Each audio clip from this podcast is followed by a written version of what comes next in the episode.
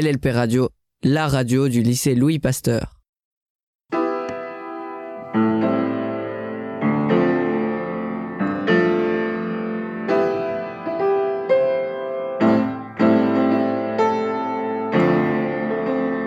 Le swing de Napoléon. La musique et l'histoire ne vont pas l'une sans l'autre. Néanmoins, les historiens ont longtemps délaissé ce champ historiographique. Mais aujourd'hui, les travaux sur le sujet sont nombreux. Par conséquent, nous, TMD, danseuses, chanteuses et musiciennes du lycée Pasteur de Lille, avons décidé de consacrer toute une série de podcasts à cette question. Le premier numéro de cette série sera consacré au lien entre chanson et révolution. Comme l'explique l'historien Robert Brissy dans son livre intitulé La Révolution en chantant, en 1789, la chanson devient un moyen d'expression politique et sociale majeur. Des milliers de chants sont composés et diffusés oralement durant cette période.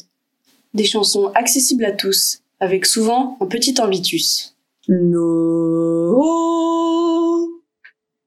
C'est-à-dire peu d'écart entre la note la plus grave et la note la plus aiguë de la chanson. Des rythmes simples, des paroles répétitives, Asseira, seira, seira. et des harmonies peu complexes. Allons enfants de la patrie, le jour de gloire est arrivé. Trois morceaux vous seront présentés. Deux chants révolutionnaires, la Carmagnole et Ah ça ira, ainsi qu'un hymne contre-révolutionnaire, la chanson du neuf Thermidor. La Carmagnole.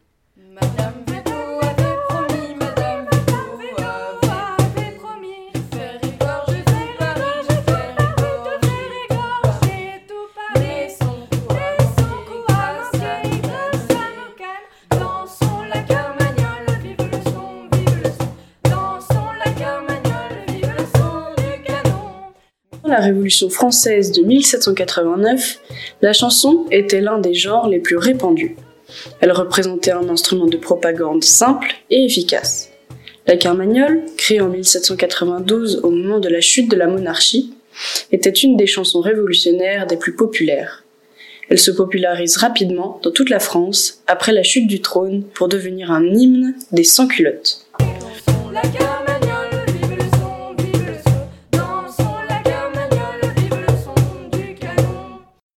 À l'origine, carmagnole désigne un costume du Piémont.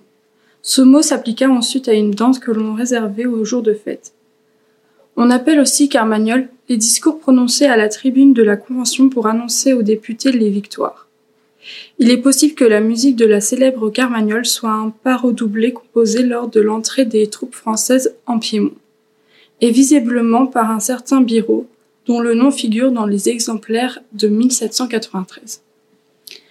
Un certain nombre de refrains populaires s'en emparent, la plus célèbre mettant en scène Monsieur Veto et Madame Veto, surnom que l'on donnait à Louis XVI ainsi qu'à Marie-Antoinette. Ce surnom vient du fait que le roi avait un droit, dit le droit de veto, qui lui permettait de s'opposer à quelconque décision votée par l'Assemblée législative et dont il avait volontairement abusé. Malgré l'interdit jeté sur ce refrain par Bonaparte, alors premier consul, il n'a cessé de symboliser autant que le ça ira, la tourmente révolutionnaire.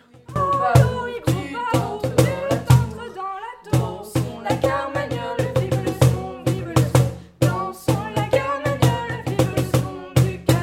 Ah, ça ira, ça ira, ça ira. refrain qui symbolise la Révolution, fut entendu pour la première fois en mai 1790.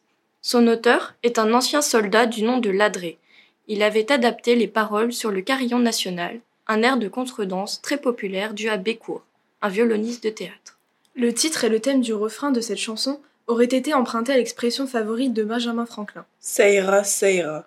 Concernant la guerre d'indépendance américaine, Benjamin Franklin était d'ailleurs un ami de la Révolution et champion des libertés.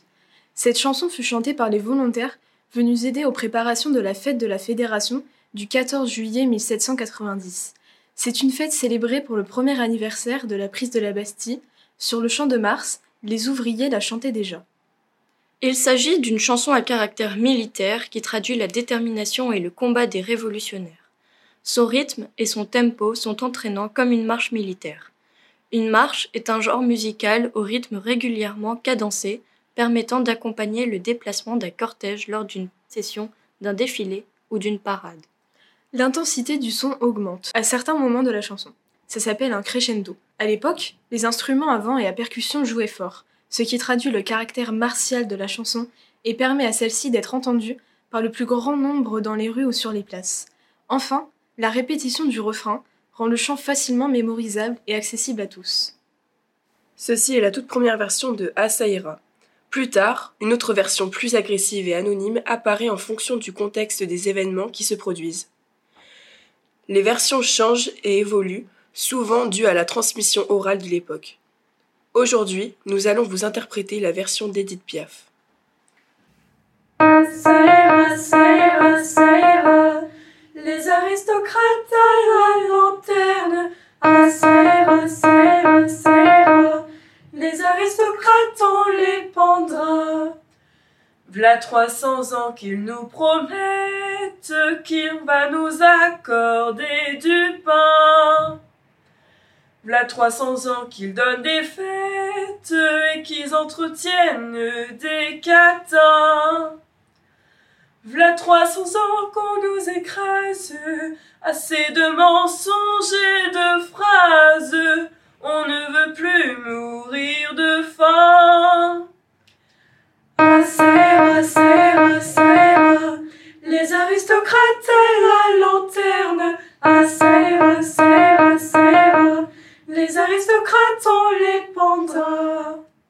Saïra, Saïra, le peuple en ce jour sans cesse se répète. Saïra, Saïra, malgré les mutins tout réussira. Nous allons vous présenter la chanson contre-révolutionnaire du 9 Thermidor. Oui, car il ne faut pas oublier que même si les chansons révolutionnaires sont plus souvent évoquées, celles contre-révolutionnaires ont elles aussi été très importantes.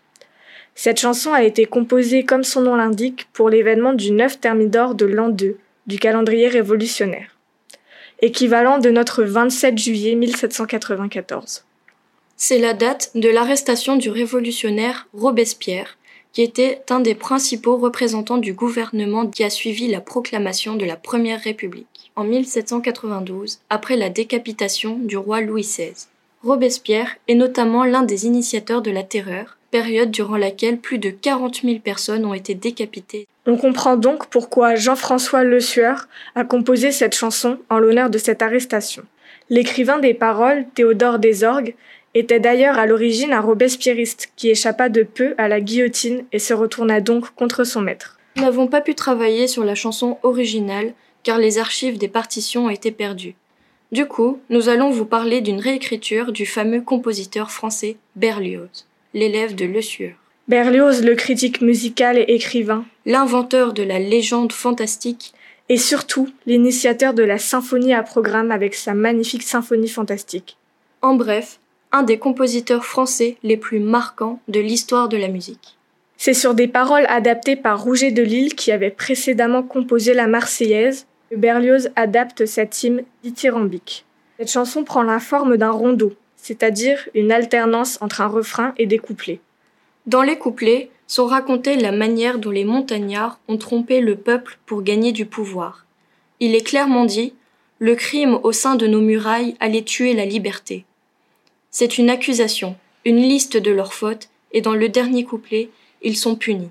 Le refrain, lui, est beaucoup plus joyeux, puisqu'il chante la liberté. Relève ta tête abattue. France, à tes destins Dieu lui-même a éveillé. On chante la résurrection de la liberté française et on illustre cette joie par des procédés musicaux. Pour les couplets, c'est le mode mineur qui est utilisé, alors que pour les refrains, on utilise le mode majeur. En musique, les deux modes sont la base de tout. Ils sont issus des modes de La et de Do, c'est-à-dire des gammes naturelles de La et de Do. Le mode mineur a un côté très dramatique, avec beaucoup de tension sur la septième note appelée sensible.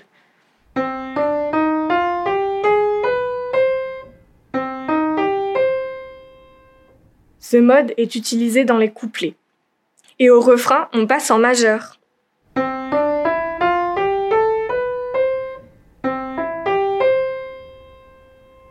Vous entendez, c'est tout de suite beaucoup plus heureux.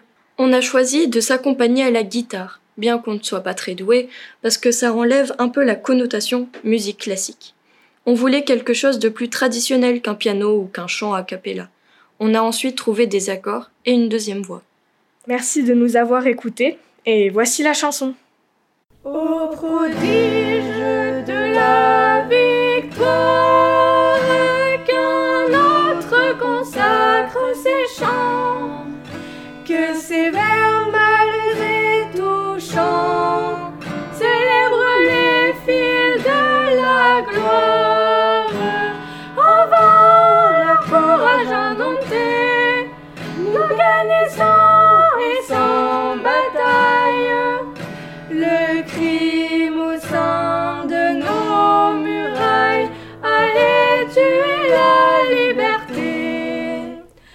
So.